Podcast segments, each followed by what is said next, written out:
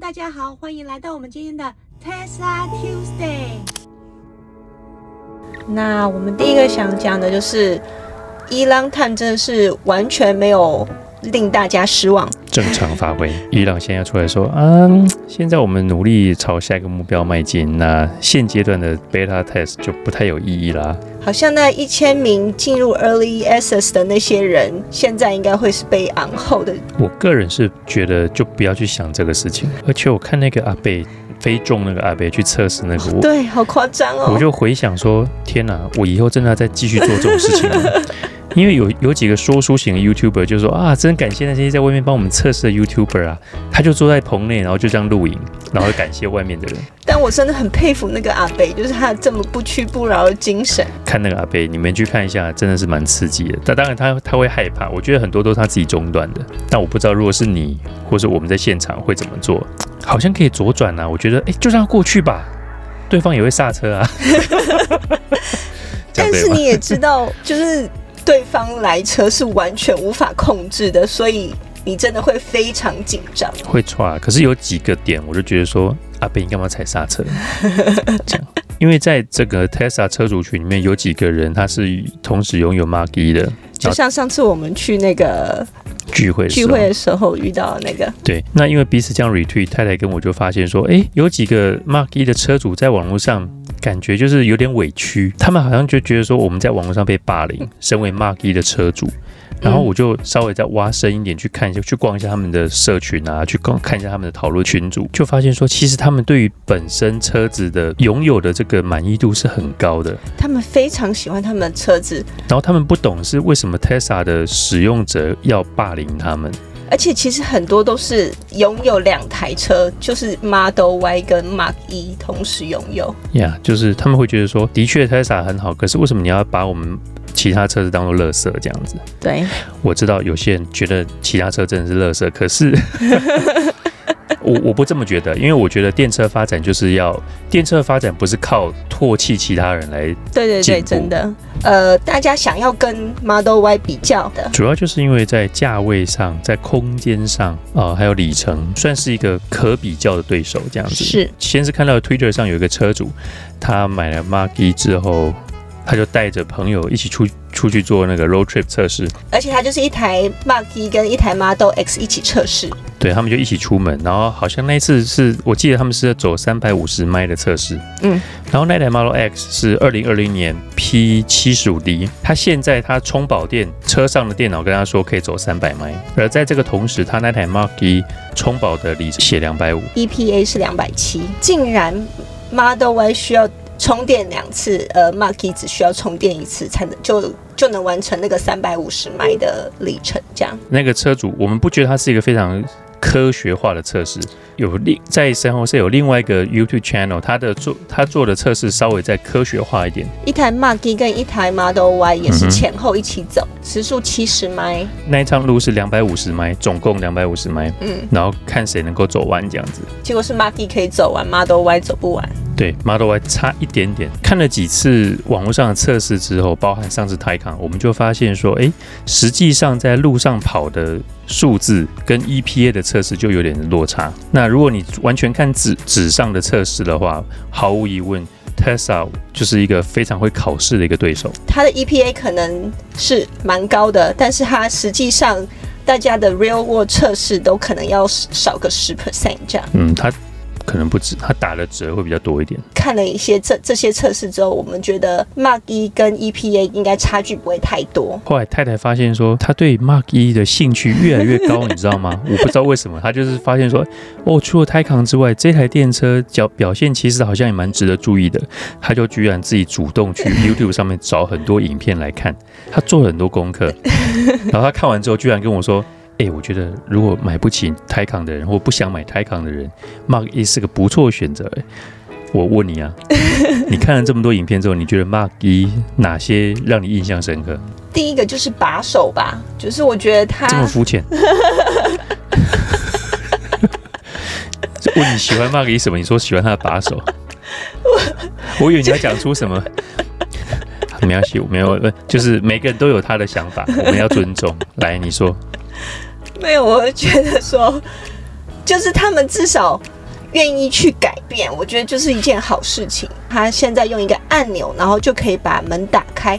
我觉得他们就是愿意改变，你是有在用心的这样。呃，Mustang，你可以想象美国人对于他的一种一种印象在那边，一个地位就在那里这样子。是它的外形其实也蛮好看，虽然它也是一台 crossover SUV，但是它就做的非常流线，就保、嗯、保留它那个 Mustang 他想要的那种精神这样。所以那台车的外形你是给过的。可以，很多传统的车厂要做电车的时候，常常就是把正常的车子，然后只换了电池。那你自己觉得你有什么比较喜欢的部分吗？实际拥有 Mark 一的车主他们的说法，他们很多人第一个提到的印象是说，这个 build quality 真的是天差地别，还有安静的程度。嗯。那它如果之后会有那个 Copilot 可以用的话，其实也是非常大的优点。应该是今年下半年透过那个 OTA 会让那个 Copilot。出现这样子，那一套虽然说目前的 mapping 的这个里程没有像 GM 的 Super Cruise 那么广，但是这种 hands-free 驾驶在高速公路上，绝对是蛮令人期待的。那 ID.4 呢？我们也看了关于 ID.4 的测试，常常把这三台车一起比较，因为都是。Crossover SUV，而且这几台也都是我们在今年年初就提到说，二零二一年很值得注意的电车。我觉得 ID.4 简直就是把一台原本的车子只换了电池而已。最最最扯的是，它连 frunk 都没有。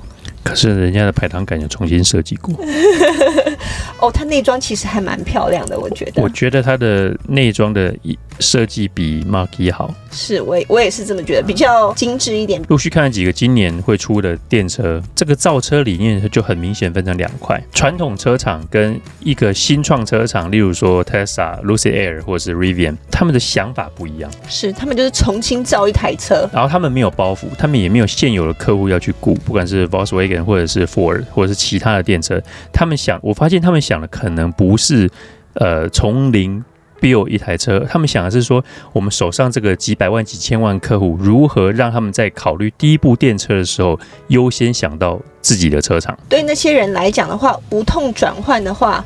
是一件也蛮重要的事情，我觉得。对，排档啊，或者是油门刹车啊，操作界面，看习惯 Tesla 操作界面的，你会觉得其他车厂的的设计是 呃非常复杂，或是不好看，或者是麻烦，或头会晕这样子。嗯、对，这些车厂在设计的时候，不如是顾好顾本。那我觉得 m a g i 的优点就是它介于中间。虽然太太觉得 Mark E 是一台很好的车子，可是也不是完全没有缺点吧？呃，对对啊，当然。那你观察到 Mark 一的缺点是什么？第一个是那个 frunk 嘛，Mark 一虽然有一个还不错的 frunk，但很可惜它不能用那个 fob 或是用手机来打开，它必须要到那个前座的旁边拉把把它打开。哦，但我觉得这个搞不好以后会改进啦。嗯，这也蛮小的一个事情。就像那个 ID.4，它现在没有这个刹车 hold 住的功能，可是。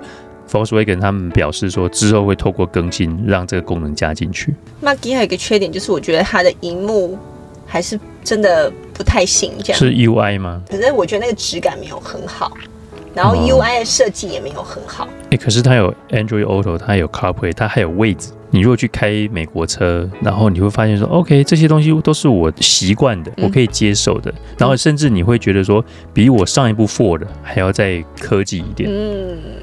如果.如果你是从这个出发点来看的话，我觉得 Mark 也有做到他身为第一部电车该做到的事情。我们继续讲它其他缺点。好，那最大的缺点应该还是充电吧？充电这百分之七十五是那个 Electra America 的问题。我不知道我们的频道的观众里面有没有人真的买了 m a r k e 如果有，拜托你跟我们联络。就是我们必须从其他 YouTube 的。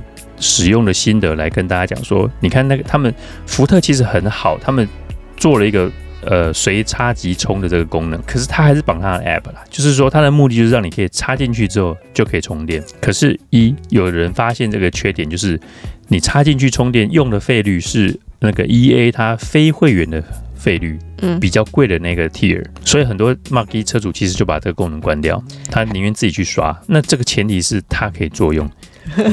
第二个灾难就是我们遇到非常多次，EA 的硬体非常不可靠。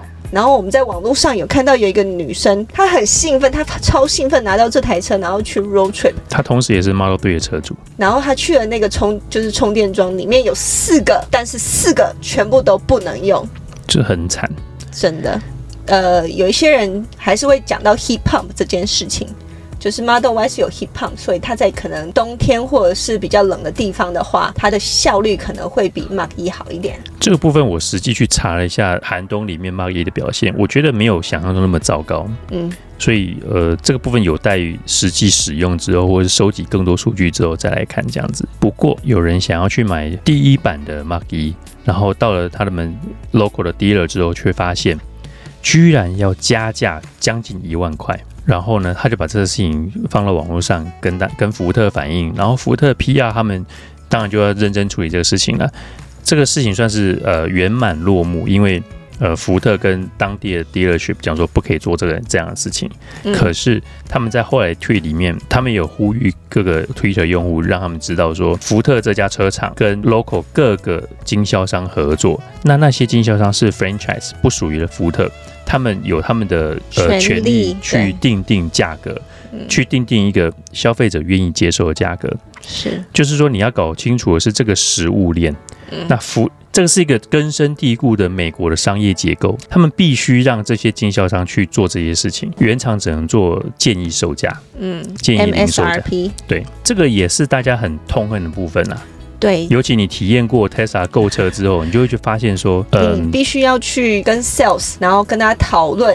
然后你要选配什么东西，你就是东加西加。这台车你是你想要的，可是其实它什么东西是你不需要的。这个是一个扣分，对于对于很多新新鲜人来说。而且我觉得最最最不舒服的地方，就是你必须要去跟 sales 反复的在那里哦，你要给我多少钱呢、啊？哎，可不可以给我少一点呢、啊？这个是我不想要的，你可不可以再给我少一点？对。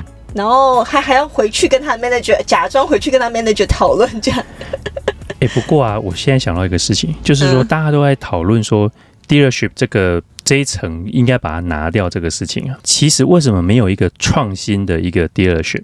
就是说，今天如果我有那个钱，既然这个是一个必要存在之恶，那为什么我不成立一个 dealership 是消费者会喜欢的 Tesla 模式的 dealership？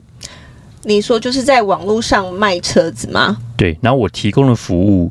就是像 Tesla 的购车经验一样，嗯，我也不跟你啰嗦。例如说，就算就算原厂给我三乘四这样的比例，这种组合的那个购车组合，嗯，我依照我的判断，我 local 的取消费者取向判断，我就是订定很简单的菜单，combo one two three four，然后你就上网订车，嗯，然后我就是就这样给你交车，也也不啰嗦这样，对。但其实现在很多二手车已经开始这么做了。哦。像 CarMax，你就可以在网络上直接订车，然后它甚至有七天，就是你不满意的话可以退车。我我觉得，如果说这个越来越痛，那就会有人做一些突破式的一个销售的方法。我觉得这是好事啦。但我如果真的我有钱，我就这样去卖新车，嗯，好吧？我再想一下，反正我没那么多钱了。我很期待有这样的一个创新式的销售，就就算原厂不做的话啦，因为你你不是说 Volvo 要做了吗？嗯，对，我是是可能会取消 经销商这个事情，是，是，但应该也是很久之后，可能是二，他说是二零三零年之后。我觉得经销商体系在美国这个结构。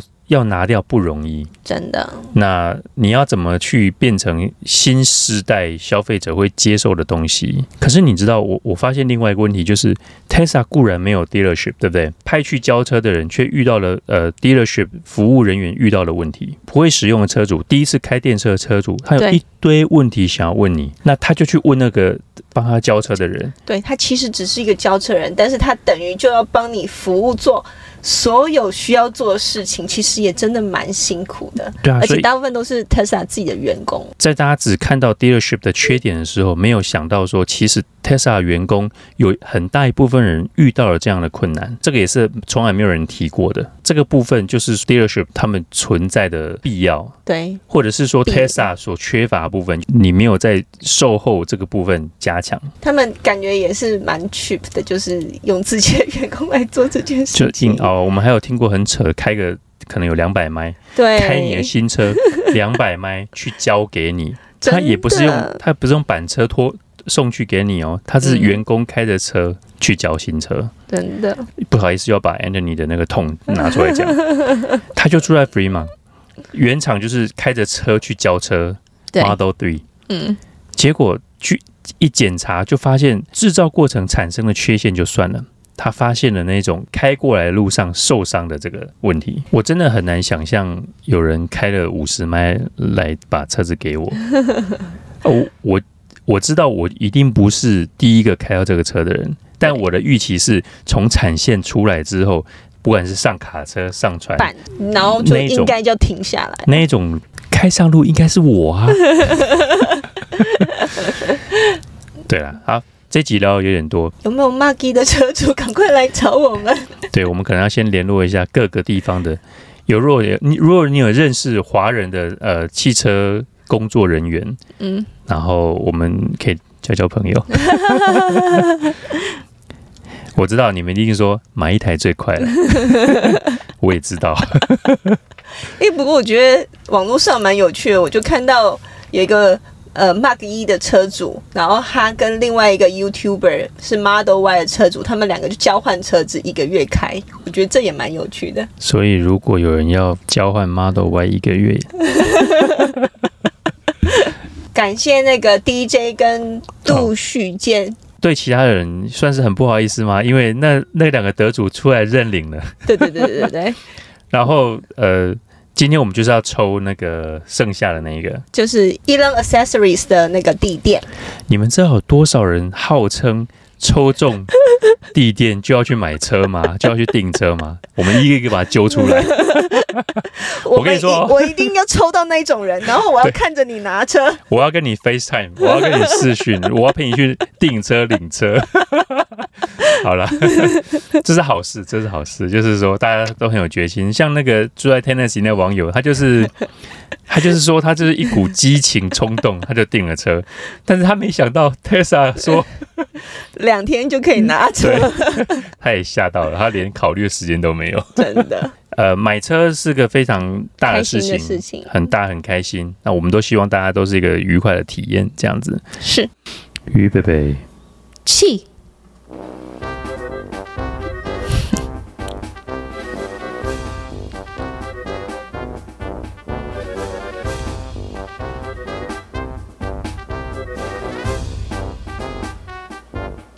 哇！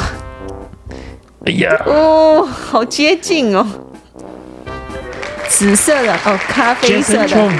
好，再就是再次恭喜你得奖喽！记得来跟我们领，否则我们又要再抽一次。好，那今天这个录影方式有点不太一样，我们目的也是透过这个我们的大天窗，让大家欣赏更多的美景。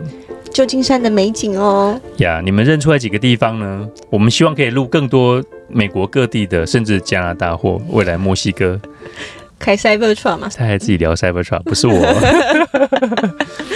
哎、欸，你知道泛美公路吗？Pan America Highway，从南美洲一直到北美。哦。哎、欸，超屌的，我觉得。是。好，好了，不过呃，美国本土线，嗯，然后再泛南北美洲，然后再想办法坐船去欧洲，然后再坐船，然后再从欧洲开回亚洲。太太已经快受不了了，拜拜，下次见。金门大桥，金门大桥这里。好，就这样。拜拜。嗯哼。